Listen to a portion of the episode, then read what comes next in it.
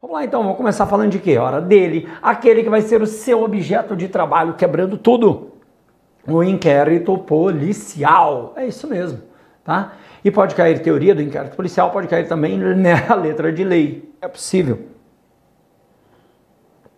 Quando se fala em conceito de inquérito policial, lembre-se, é um procedimento, não é processo. É administrativo, não é judicial, que é desenvolvido no âmbito das polícias judiciárias. Quais são as polícias? Polícia Civil, no âmbito estadual, ou Polícia Federal, no âmbito federal, que tem por fim é, buscar informações para subsidiar o titular da, da ação penal quando ocorre uma infração penal. Tá? Ele é pré-processual e informativo. Tá? E ele se desenvolve conforme os ditames estabelecidos no Código de Processo Penal. Ele só pode ser dirigido por um delegado de polícia e ele só pode acontecer dentro da Polícia Judiciária, Polícia Civil ou Polícia Federal, tá? Vamos ver o que diz a letra da lei em relação a isso. Claro que eu tenho certeza que você já leu, mas eu farei algumas observações que são novas para você e que podem ser importantes na interpretação de, para resolver questões. Então aqui a gente vai matar letra de lei mais o que pode ser cobrado em prova. Vamos lá. Voltando aqui, o que diz o artigo 4 do CPP?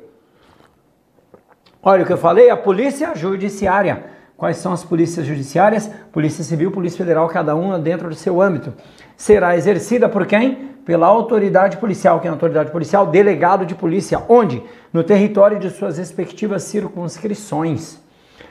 É, organização administrativa. Eu teria as polícias civis divididas dentro dos seus territórios, seus estados, e ali dentro subdivisões em circunscrições. Tá? E qual a finalidade? Apuração das infrações penais e sua autoria. Para isso que existe, subsidiando o titular da ação penal, o Ministério Público ou particular ofendido, se ação pública ou ação privada, justamente para que ele forme na sua cabeça chamada opinio delicti, opinião sobre delito, prova da existência do crime, de suficiente autoria, mas todos os outros elementos da ação penal que propiciem a ele oferecer a inicial acusatória ao Poder Judiciário, dando início ao processo penal. Tá? Parágrafo único. Preste atenção que isso é importante, porque o inquérito policial ele é dispensável. É uma das características do inquérito policial. O Ministério Público não está vinculado ao inquérito policial para oferecer a inicial acusatória. E não precisa esperar, não precisa nada. Ele precisa de informações advindas de fontes que sejam legais, podendo ser inclusive particular. Então, o inquérito policial é uma das fontes de informação, a principal, não tenha dúvida, mas é uma das fontes, tá? Presta atenção no que diz o parágrafo único aqui. Ó. A competência definida nesse artigo não excluirá a de autoridades administrativas, a quem por lei seja cometida a mesma função. Então, isso quer dizer que o Ministério Público pode investigar, pode ter investigação no poder legislativo por intermédio de uma CPI, ou então dentro do Poder Executivo na administração, por intermédio de um processo administrativo. O que importa é que as informações levantadas sejam de cunho legal, não tem nenhuma ilegalidade, tá? Vamos ver o que diz o artigo 5 Nos crimes de ação pública, o inquérito poderá ser iniciado de ofício. Aqui uma observação importante. Se vier letra de lei na nossa prova, nos crimes Desculpem a tosse, tá pessoal? Eu acabei de sair do Covid, ainda estou com resquício de tosse aqui. E não sei se vocês perceberam, eu falo bastante, eu falo bastante, tá? Então, tenham fé em Deus que tudo vai dar certo. Vamos lá então, voltando à letra da lei, se vier letra da lei na minha prova, tá certo, independente de qualquer observação, mas eu tenho que fazer observação em relação a isso aqui. Olha o que diz, ó, nos crimes de ação pública, o inquérito policial será iniciado de ofício, ponto, acabou. Se vier assim na prova, está certo, porque é letra de lei. Mas tem um detalhe, que nós veremos lá no parágrafo 4 e 5 tá bom? Na realidade, quando falo de ação pública, no parágrafo 4 tá? Não é toda a ação pública que se começa de ofício. Se você ler só esse dispositivo, dá essa impressão. Na realidade, somente as ações penais públicas incondicionadas incondicionadas. Incondicionadas. São aquelas ações que, para ter início, para persecução penal ter início, basta que haja a notícia do crime, a notícia crimes e que exista, claro, elementos para o desenvolver da investigação. Né? Então, havendo elementos, sendo incondicionada, não depende de ninguém, aí pode ser iniciada de ofício, ou seja, por vontade própria, né? por iniciativa, melhor dizendo, própria das autoridades. Lembrar do princípio da obrigatoriedade que atinge também o inquérito policial. Então, se o delegado de polícia estiver diante de um fato, recebeu a notícia crimes e tem todos os elementos para o início do inquérito policial, ele é obrigado a iniciar o inquérito policial. Assim como o Ministério Público é obrigado a oferecer denúncia se tiver ali todas as condições da ação penal, notadamente materialidade, prova da existência do crime, indícios suficientes de autoria. Tá? É óbvio que tem exceções na própria legislação que mitigam o princípio da obrigatoriedade, mas não é o caso observar aqui. Tá? Vamos lá. Além disso, mediante requisição da autoridade judiciária, do Ministério Público, ou a requerimento do ofendido de quem tiver qualidade para representá-lo. No que tange a requisição, a ideia aqui é de ordem. Não é ordem porque não existe hierarquia entre delegado, Ministério Público ou juiz. Mas, pela natureza da lei, o delegado é obrigado a instaurar o inquérito policial diante de uma requisição. Só que aqui eu tenho uma observação. O que, que a letra da lei diz? Requisição da autoridade judiciária. E se vier assim na prova? Está conforme a letra da lei. Porém, a, a, melhor doutrina hoje entende que o juiz não pode requisitar início de inquérito policial enquanto autoridade judicial em razão do princípio da inércia. Tá? É princípio da inércia. Ele está, ele está impedido de se meter. Agora, já o Ministério Público não tem dúvida. Tá? O Ministério Público pode sim requerer o início do inquérito policial e o delegado está obrigado a iniciar. Em quaisquer condições, em quaisquer situações? Não. Claro que não. Se houver uma expressa ilegalidade, o delegado não é obrigado a iniciar inquérito policial, mas só diante da ilegalidade porque ele, nesse caso, não tem discricionariedade para dizer não ao Ministério Público. Não, eu acho que não é o caso de inquérito policial, não. Não pode. Agora, havendo uma ilegalidade, por exemplo, o Ministério Público quer perseguir alguém com esse inquérito policial, isso está muito claro para o delegado. Aí ele não é obrigado a instaurar inquérito policial, tá? E detalhe, ou há requerimento, requerimento do ofendido, ou de quem tiver qualidade para representá-lo.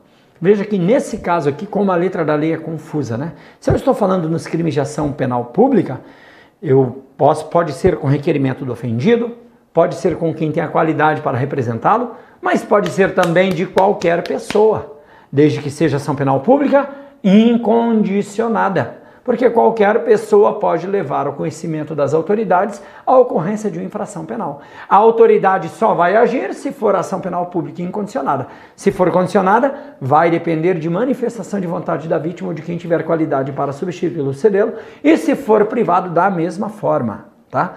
Ação penal privada, da mesma forma. Vamos lá. O requerimento a que se refere o inciso 2 conterá sempre que possível. Qual a pegadinha aqui? Se inserir um elemento a mais, tá? Ou então dizer que isso aqui é obrigatório. Não é obrigatório, veja que está escrito sempre que possível. O que é a narração do fato, com todas as circunstâncias, a individualização do indiciado, seus sinais características e as razões de convicção de, ou de presunção de ser ele o autor da infração, ou os motivos de impossibilidade de o fazer. Além disso, a nomeação de testemunhas com indicação de sua profissão e residência. Veja, só faz isso se possível for. Se não for possível, não vai ter apuração? Claro que vai. Um outro ponto é um elemento a mais ser inserido aqui que pode ser pegadinha, como, por exemplo, a capitulação técnica do crime.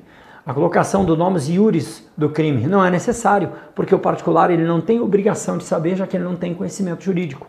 Tá? Então essas duas pegadinhas aí podem cair em relação a esse dispositivo. Olha o que diz o parágrafo 2 do despacho que indeferir o requerimento, está falando do requerimento aqui, ó, e não da requisição. É esse requerimento, porque em regra não há possibilidade de se recusar a requisição é, enviada pelo, pelo Ministério Público, tá? Então, de novo, do despacho que indeferir o requerimento, de abertura de inquérito, caberá recurso ao chefe de polícia. Quem é o chefe de polícia? Não importa, a questão não vai te cobrar isso. Tá? Se cobrar, vai ser claramente alguém que administrativamente está acima de quem se recusou a abrir. Tá? E aí, esse recurso ele não é judicial, ele é administrativo. Tá? Administrativo chefe de polícia é a, será a expressão que virá na sua prova. Tá? Parágrafo 3 Qualquer pessoa do povo que tiver conhecimento da existência da infração penal a que caiba ação pública poderá, verbalmente ou por escrito, comunicá-la à autoridade policial. Esta, verificada a procedência das informações, mandará instaurar o inquérito. Mais uma vez, a letra confusa, porque se estivesse aqui a ação penal pública incondicionada, ok. Qualquer pessoa do povo pode informar a, a polícia sobre a ocorrência de infração penal, qualquer que seja? Pode, porque o povo não precisa saber o que é condicionado, o que é incondicionada, o que é privada. Tá? Porém, a ação da, do Estado o início da persecução penal só ocorrerá de ofício, como está dizendo aqui, se for ação penal pública incondicionada, porque se for condicionada vai demandar manifestação de vontade e se for privada, também por intermédio de um requerimento da vítima quem tiver qualidade para substituí-lo ou sucedê-lo. Tá? Então se liga nesses pequenos detalhes. O inquérito policial nos crimes em que ação pública depender de representação não poderá sem ela ser iniciada. E lá no parágrafo 4 depois de você já se confundir bastante, vem aqui a situação da, da ação penal pública condicionada à representação. E aqui um detalhe: não só o inquérito, tá? Também a prisão em flagrante. Em flagrante, é isso mesmo.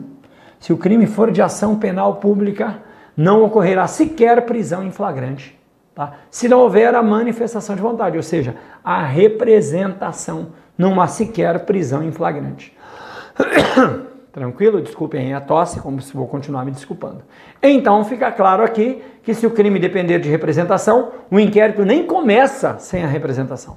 Artigo 5 a mesma ideia, só que agora eu estou falando da ação penal privada. A autoridade policial somente poderá proceder a inquérito a requerimento de quem tenha qualidade para indentá-la. Então, aconteceu o crime de ação penal privada, somente se a vítima ou quem tiver qualidade para substituí-lo ou sucedê-lo é que poderá dar ali é, o requerimento e então iniciar o inquérito policial. Tá?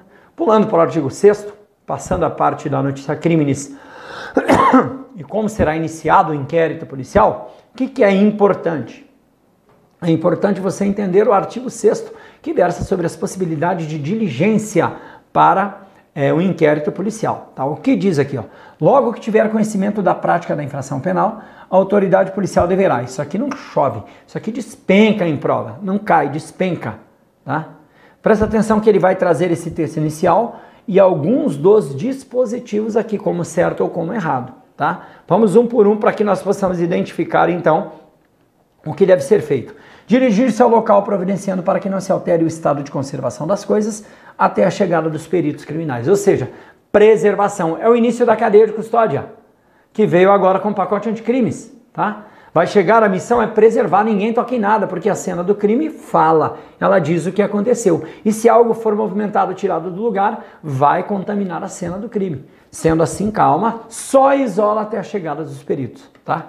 Se apreender os objetos que tiverem relação com o fato, após liberados pelos peritos criminais. Duas pegadinhas aqui que sempre caem em prova.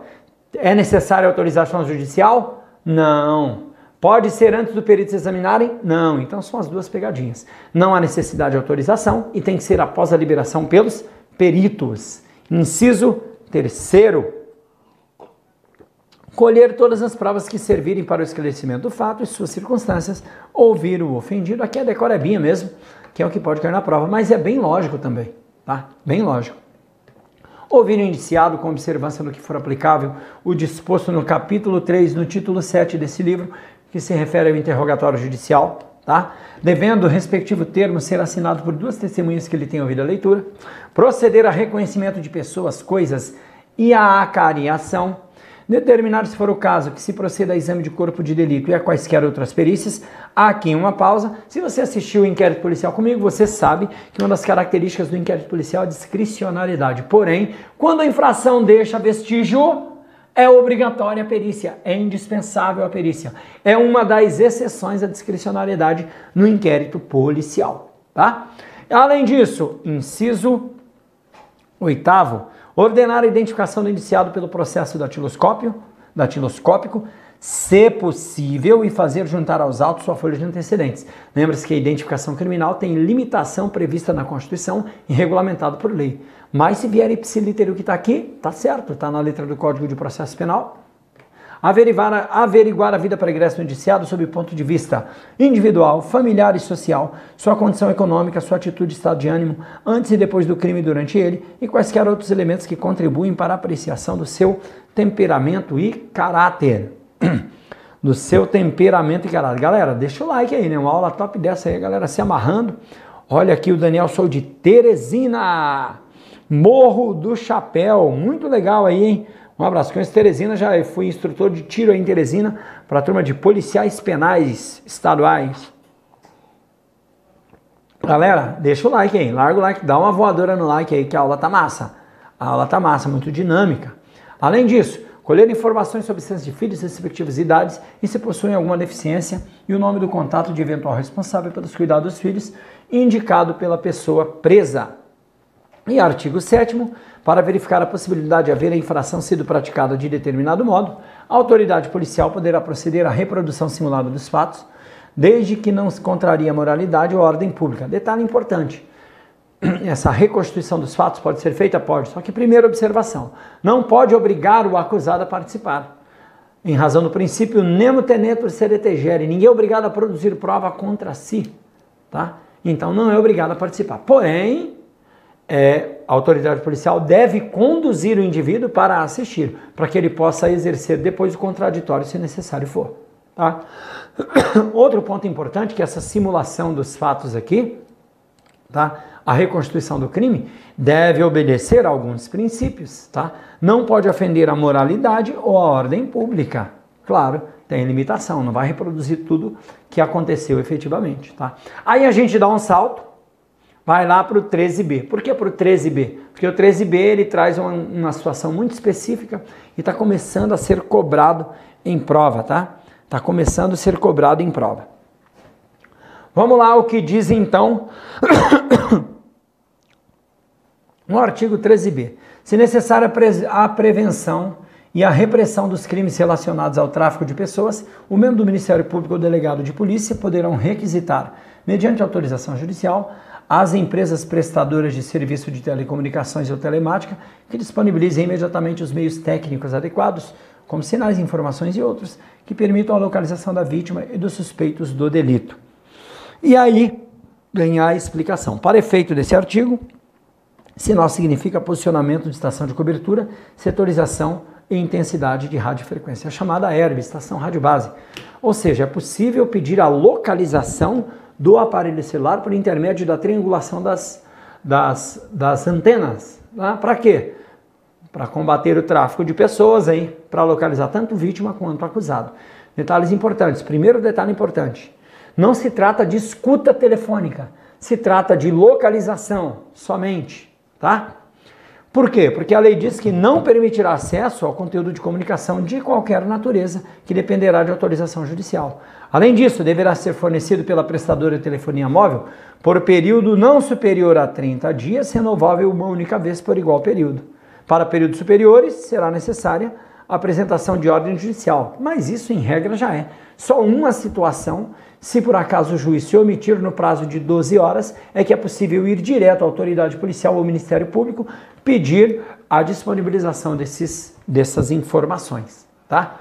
Na hipótese prevista nesse artigo, o inquérito policial deverá ser instaurado no prazo máximo de 72 horas. Grave esse tipo de detalhe porque lá na prova virá 48 horas, 24 horas e o prazo é de 72 horas, tá? A partir do registro da ocorrência policial.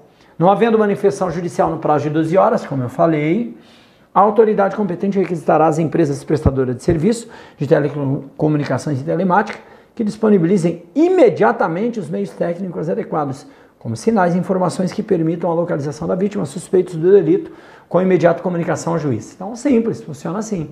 Juiz, eu preciso que você autorize essa identificação aqui é, da localização, tá? O juiz se cala, ele queda silente durante 12 horas. Veja, não é ele dizer não. Se ele disser não, perdeu. Quem manda nesse negócio é o juiz.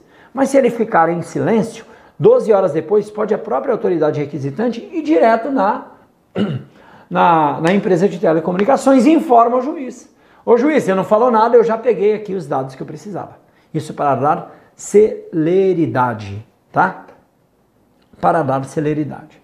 Vamos falar um pouquinho da ação penal. Ação penal também, tema importante, também com base na letra da lei. Vamos bater aqui a ação penal. Nos crimes de ação pública, essa será promovida por denúncia do Ministério Público, mas dependerá quando a lei exigir de que, afinal de contas? Ora, de representação, tá? De requisição do ministro da Justiça ou de representação do ofendido, quem tiver qualidade para representá-lo. Veja aqui, novamente, eu estou falando da persecução penal. Lá eu falava da investigação. Aqui eu falo da, do início da ação penal em si. Então vai depender de manifestação de vontade.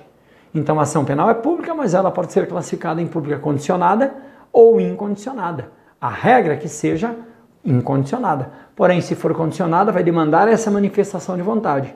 Que se for condicionada a representação do próprio ofendido, ou se for requisição do ministro da Justiça em determinados crimes, da requisição do ministro da Justiça. Tá? Nos casos de morte do ofendido, ou quando declarado ausente por decisão judicial, o direito de representação passará a quem? Ao CAD, tá? Cônjuge ascendente, descendente ou irmão. O que quer dizer o CAD? Cônjuge, ascendente, descendente ou irmão. Atenção que primeiro, esse esse poder ele é hierárquico. Como assim hierárquico? Exerce quem está em cima. Então, chegar mais um de uma pessoa para exercer, é o cônjuge que vai, depois o ascendente, depois descendente, depois irmão. Segundo, ele é sucessório. Se o cônjuge não o exercer, passa para o ascendente. Se o ascendente não exercer, passa para o descendente. Se não exercer, passa para o irmão. Terceiro, o que é cônjuge? Afinal de contas, não precisa ser casado no papel, pode ser união estável. Segundo, não precisa nem ser heterossexual a relação, pode ser homossexual a relação. Então, o CESP já cobrou, por exemplo, questões em que aceitou a relação homossexual. Outro ponto, quem é ascendente? Pai, mãe, avô, avó, bisavô, bisavó. Ou seja, não é só pai e mãe. Quem é descendente? Filho, neto, bisneto, trisneto. Tá? Então essas observações são importantes porque são pegadinhas que podem cair na nossa prova. Tá? E fixe aí, mano. Continuando aí. No caso de morte do ofendido, ou quando declarado ausente por decisão judicial, o direito de representação passará a quem? Como disse, ao CAD, tá? Seja qual for o crime, quando praticado em detrimento do patrimônio e interesse da União, Estados e municípios, a ação será pública. Isso aqui cai em prova também. Só que tem um detalhe, pode ser patrimônio equiparado também, também será ação penal pública. Como, por exemplo, um crime de dano contra patrimônio de concessionária de serviço público. Pode ser ação penal pública, tá? Próximo ponto está lá no artigo 25. A representação será irretratável depois de oferecida a denúncia o que é a representação e a manifestação de vontade de quem tem qualidade para dá-la nas ações penais públicas condicionadas à representação, autorizando a persecução penal, que começa desde a prisão em flagrante, se for o caso, e inquérito policial até o início do processo. Detalhe, até quando eu posso me retratar dessa representação? Eu me arrependi, não quero mais que o indivíduo foi meu irmão, o autor do crime, eu não quero mais que ele seja preso, tá? Acabei de me arrepender. Eu posso ir lá e me retratar, só que tem um limite temporal. Que limite temporal é esse? Oferecimento da denúncia. Não é recepção da denúncia por parte do Poder Judiciário, é oferecimento da denúncia por parte do Ministério Público, tá? Por parte do Ministério Público. Vamos lá. O artigo 28, ele foi mudado, tá? Então, muito cuidado com o artigo 28 porque ele sofreu uma alteração substancial, só que ele, assim como outros dispositivos do, do pacote anticrimes, está suspenso. Então, o que vale é o artigo 28 anterior? O que diz o artigo 28? Relacionado a. Desculpem. Relacionado ao arquivamento do inquérito policial. Quem é competente para arquivar o inquérito policial? Né? No dispositivo anterior, quem arquivava é o juiz a pedido do Ministério Público. No artigo 28 novo, quem arquiva agora é somente o Ministério Público. Mas esse dispositivo foi suspenso, revogou o anterior, mas foi suspenso. Assim ocorre o efeito chamado repristinatório, que é fazer com que a norma anterior volte a funcionar. Então a norma vigente hoje é a regra anterior, até que se julgue em definitivo esse dispositivo do Código de Processo Penal, tá? Com relação à ação penal, no caso especificamente é, é, com relação ao, ao princípio da obrigatoriedade na ação penal pública, surgiu pelo pacote anticrimes um novo instrumento mitigador, mitigador do princípio da obrigatoriedade, permitindo mais uma hipótese em que o Ministério Público pode, mesmo diante das condições da ação penal da justa causa, não oferecer denúncia, tá? Já existia a transação penal, a delação premiada, o Ministério Público está vendo o crime ali, mas ele não oferece denúncia. Por quê? Porque a lei permite que ele não faça isso encontrando institutos despenalizadores, causas extintivas de punibilidade, extintivas de punibilidade. Tá? Agora surge mais um, que está lá no artigo 28A. Que dispositivo é esse? Ora, é o acordo de não persecução penal. E aí, primeiro ponto, você tem que identificar são os elementos, os requisitos para a propositura desse acordo e depois os detalhes que podem cair em prova, tá? Normalmente na letra da lei. Quais são os requisitos? Primeiro, não sendo o caso de arquivamento. Se for arquivamento, aí arquiva, é óbvio. Tendo investigado, confessado, então confissão, segundo requisito. Tá? Circunstancialmente a prática de infração penal, próximo requisito, que a infração penal seja sem violência ou grave ameaça, cuja pena mínima seja inferior a quatro anos. Pronto. Esses são os requisitos para a propositura do acordo de não persecução penal. Por parte de quem? Do Ministério Público, que é o titular da ação penal. O Ministério Público poderá propor acordo de não persecução penal, desde que necessário e suficiente para reprovação ou prevenção do crime, mediante as seguintes condições ajustadas cumulativa ou alternativamente. E aí vem as condições para esse acordo de não persecução penal. Reparar o dano, restituir a coisa à vítima, exceto na impossibilidade de fazê-lo, renunciar voluntariamente a bens direitos indicados pelo Ministério Público como instrumento do produto ou proveito do crime, aqui decorebinha, tá? que pode cair na prova. Mas os requisitos são importantes, que hoje em dia é o que é mais cobrado em relação a esse dispositivo. Tá? Vamos lá, voltando. Além disso, prestar serviço à comunidade ou a entidades públicas por período correspondente à pena mínima combinada ao delito diminuída de 1 a 2 terços em local a ser indicado pelo juiz de execução na forma do artigo 46. Isso aqui é decoreba, tá? Que cai em prova, a banca gosta de colocar principalmente em alternativas, mas é decoreba. Então leia com calma isso aqui, tá? E vai grifando aqueles pontos que são mais importantes, ó. Pagar prestação pecuniária a ser estipulados no artigo do, do artigo 45 do Código de Processo Penal, tá?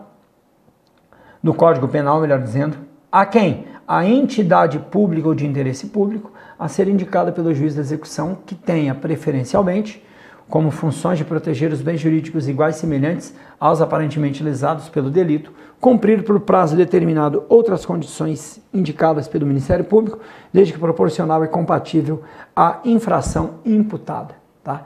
E aí nós temos então o acordo de não persecução penal e vários outros detalhes que estão aí no seu material, tá? Que estão aí no seu material. Você lê com calma, porque são muitos detalhes aí mais decoreba, bem mais decoreba. Vamos lá. Artigo 33. Eu estou batendo nos dispositivos que eu considero mais relevantes, tá? Que eu tenho, acredito que tem a maior probabilidade de cair na prova. Não dá para dar uma aula completa aqui, afinal de contas, isso é um intensivo, certo? Artigo 33. Se o ofendido for menor de 18 anos ou mentalmente enfermo ou retardado mental, e não tiver representante legal ou colidir os interesses destes com daquele, o direito de queixa poderá ser exercido por curador especial. Então aqui eu estou falando de direito de queixa, que se estende também à representação. Tá? Se o cara for, não puder expressar sua vontade, não, se ele for juridicamente incapaz, melhor dizendo, tá? ou seja, menor de idade, ou então maluco, não pode expressar a sua vontade e houver colidência de interesse entre o representante legal e ele, ou ele não tiver representante legal, o juiz vai chamar alguém, tanto a requerimento quanto, quanto de ofício, e vai pedir para essa pessoa analisar o caso para ver se é caso de propositura. Aqui está a pegadinha. A questão vai dizer que é obrigado a oferecer queixa, ou então a oferecer a representação. E tem errado, ele não é obrigado, tá? ele vai analisar o caso. 38. Salvo disposição em contrário, o ofendido, seu represent... é, ofendido ou seu representante legal decairá do direito de queixa. Quando eu falo em queixa, eu estou falando na ação penal privada, tá pessoal? Ação penal privada você tem que decorar. Denúncia, ação penal pública. Queixa, ação penal privada. Tá bom? Dentro do prazo de, se não exercer dentro do prazo de seis meses, contado do dia em que vier a saber qual o autor do crime ou, no caso do artigo 29, em que se esgotar o prazo para oferecimento da denúncia. Veja o que, eu estou falando aqui, da decadência. Então, natureza desse prazo é decadencial, certo? Decadencial a natureza do prazo, ou seja, não se interrompe, não se suspende, tá? E não se prorroga. Se cair no final de semana, perdeu. Você teria que ter oferecido a representação ou queixa antes, tá? Então, ele é decadencial. E o prazo inicial é a contar da autoria do fato. Presta atenção. É da autoria, do conhecimento da autoria do fato e não da ocorrência do fato em si, tá? Verificar se há decadência do direito de queixa ou representação dentro do mesmo prazo, nos casos do artigo 24, parágrafo único e 31. O que ele está falando aqui? Está falando justamente da ação penal privada subsidiária da pública. Então, quando a ação penal privada subsidiária da pública, o que pode acontecer? A decadência também. Quando ocorre a decadência? Qual o prazo inicial? Primeiro, o prazo inicial ele ocorre a partir do término do prazo do Ministério Público, porque é um crime de ação penal pública que o Ministério Público permaneceu inerte, foi omisso. Sendo assim, abre para o particular a possibilidade de ingressar com ação penal privada, subsidiária da pública, mas o crime permanece de ação penal pública. O prazo também é de seis meses, é contado do término do prazo do Ministério Público. Só que aí eu te pergunto, gera decadência? Gera uma decadência imprópria. Por quê? o indivíduo ele perde o direito após esse período de exercer ação penal privada subsidiária da pública, mas não extingue a punibilidade para o acusado, porque o crime permanece em ação penal pública e o Ministério Público não perde a titularidade. Olha aí, entendemos? Bisu quente, hein? O Ministério Público não poderá desistir da ação penal. Princípio da indisponibilidade, salvo exceções, é óbvio, como suspensão condicional do processo, dentro da Lei 9.099, conforme os requisitos da Lei 9.099, chamado sursis processual. Então, o Ministério Público ele não pode desistir da ação, princípio da indisponibilidade. E também não pode desistir dos recursos que ele venha a interpor. Ele não é obrigado a interpor recurso, mas se ele interpor, ele também não pode é, é desistir. Tá? Vamos lá.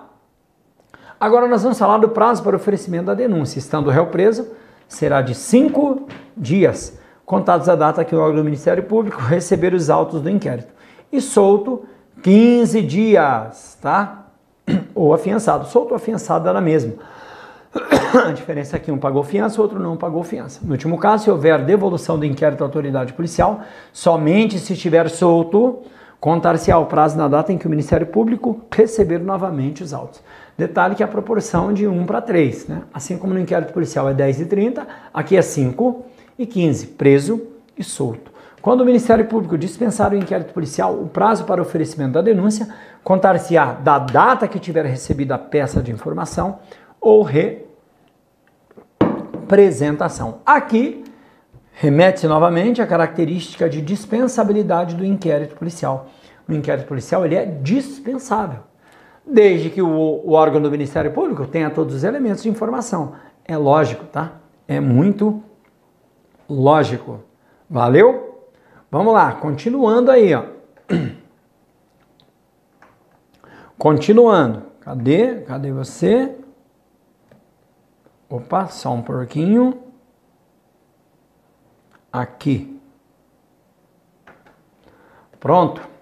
A queixa contra qualquer dos autores obrigará o processo de todos e o Ministério Público velará pela sua indivisibilidade. Aqui eu estou falando do princípio da indivisibilidade. Tá? Se eu for oferecer queixa na ação penal privada contra um, eu tenho que oferecer contra todos os réus conhecidos. Certo? Como é que o Ministério Público vai velar por isso? Ora, se eu me recusar, se eu não quiser, se eu demonstrar que eu não quero ver alguns dos elementos punidos, eu estou renunciando em relação a ele.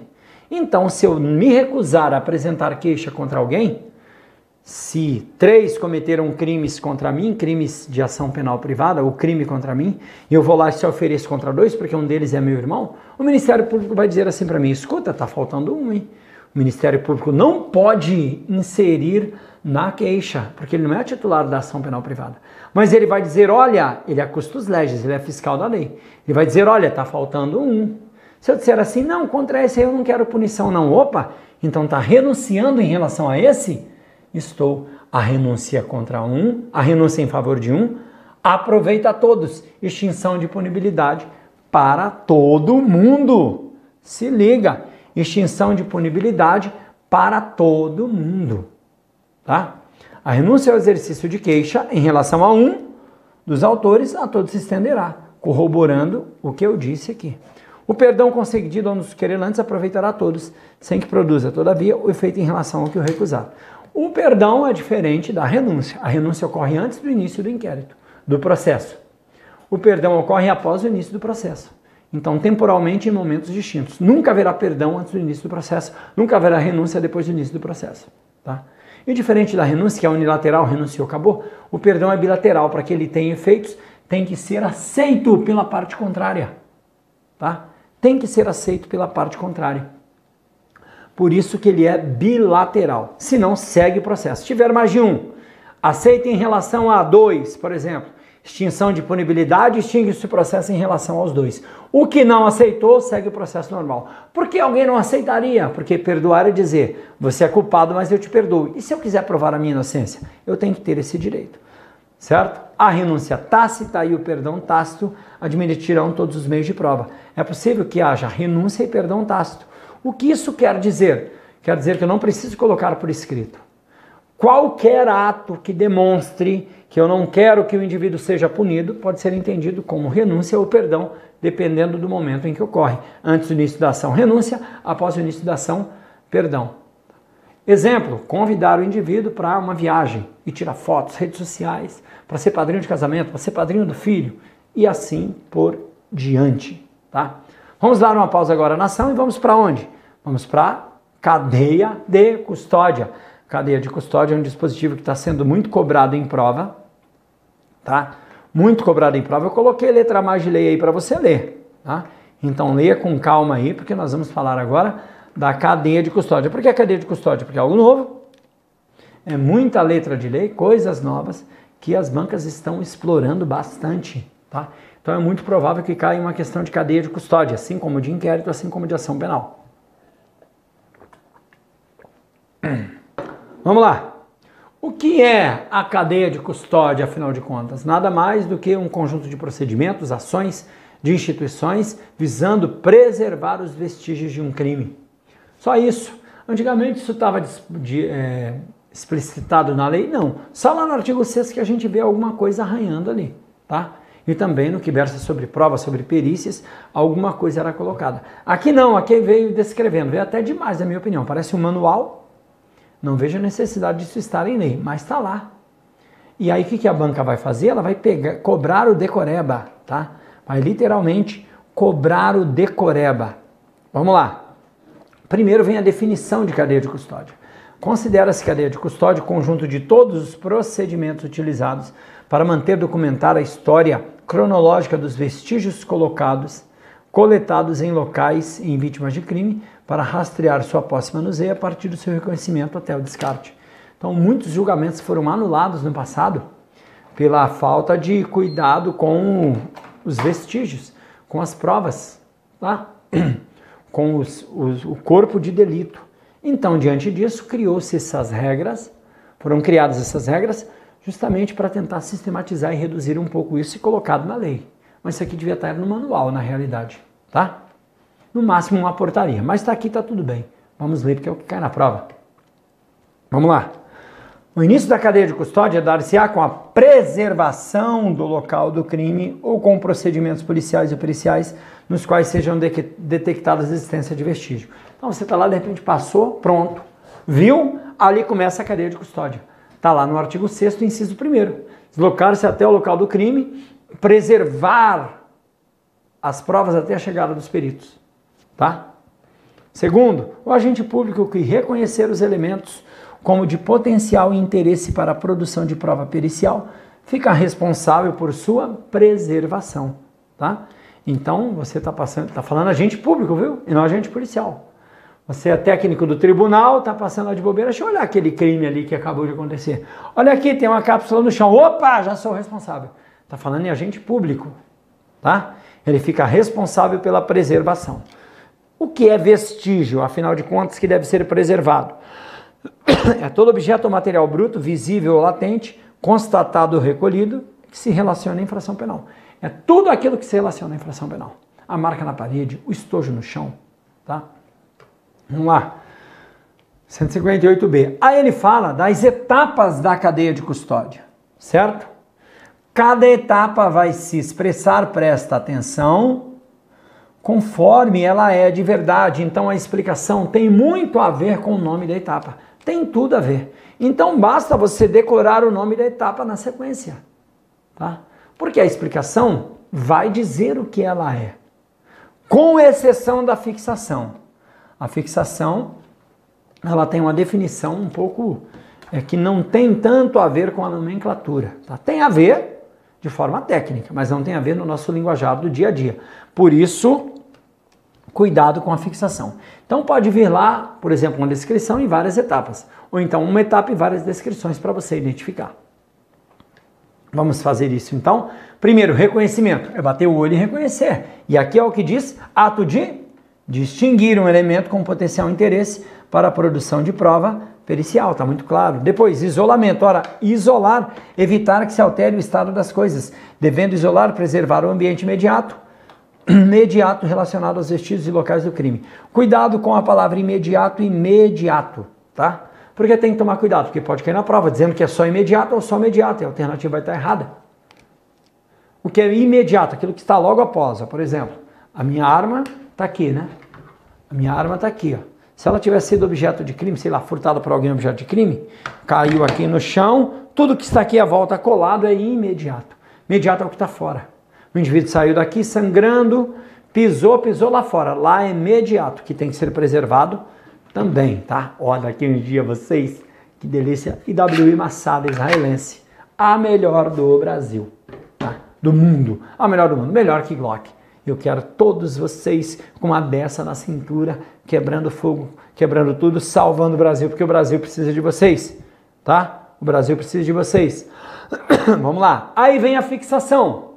A fixação é que tem uma conotação distinta. Na realidade, é uma descrição detalhada. Mas como não é só descrição, é fixar aquele objeto de forma que depois, quando alguém leia, veja os esquemas, veja as fotos, identifique efetivamente onde ele estava, como ele estava, e possa, a partir dessa fixação, mesmo não estando no local e com o objeto no local, identificar o que aconteceu. Ter subsídios para tentar identificar o que aconteceu. Vejam bem. é uma descrição detalhada do vestígio conforme se encontra no local do crime ou no corpo de delito.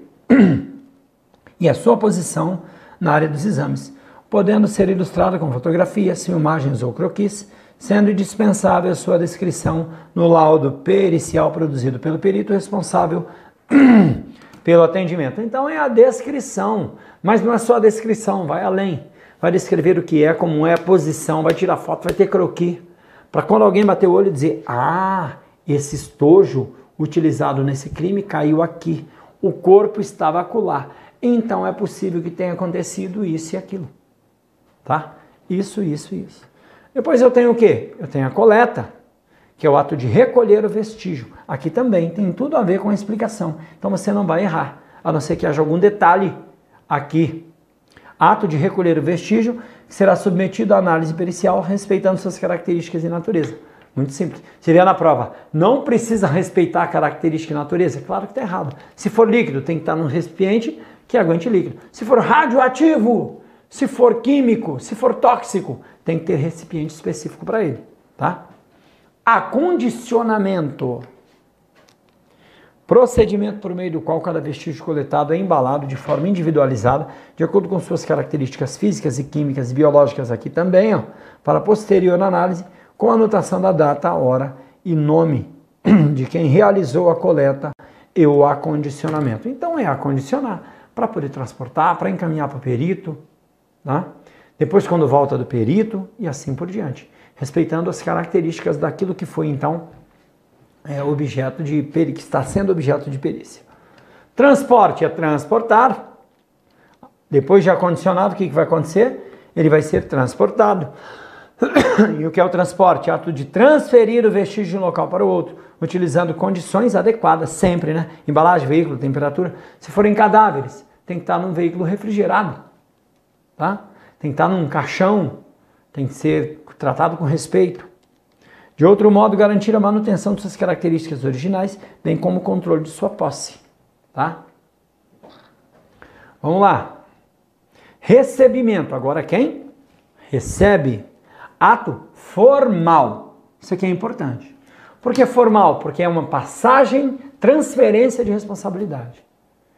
Quando você for, eu sou policial penal federal, já fiz várias escolas de presos famosos, inclusive, e quando você entrega o indivíduo, você faz uma transferência formal. Assina aqui, anota aqui todas as características, data e hora. Por que eu faço isso? Porque agora a responsabilidade é sua, permanece sendo do Estado, mas de outro agente estatal aqui da mesma forma. Por isso que é formal. Porque quando eu passo, a responsabilidade é tua. Você fica responsável pela custódia. Por isso, cadeia de custódia. Estava sob minha responsabilidade. Primeiro, quem identificou? Estava responsável de quem identificou. Estava sob a responsabilidade de quem identificou. Depois veio o perito, responsabilidade do perito. Depois ele foi, é, acondicionou direitinho. Depois que ele fez a, a, a fixação, né? Fixação ele fez a coleta, depois acondicionamento, a entrega para quem vai transportar, transfere a responsabilidade. Agora, quem receber lá onde vai ficar armazenado, no centro de perícia, vai receber também. Então é um ato formal de transferência de posse do vestígio que deve ser documentado com no mínimo informações referentes ao número de procedimento em unidade de polícia judiciária relacionada, local de origem, nome de quem transportou o vestígio, código de rastreamento, natureza do exame, tipo do vestígio, protocolo, assinatura e identificação de quem recebeu. Olha o quanto de informação. Para quê? Para garantir o controle. O controle de tudo para todos. Se não chegar lá, tem uma cabeça lá na caixa.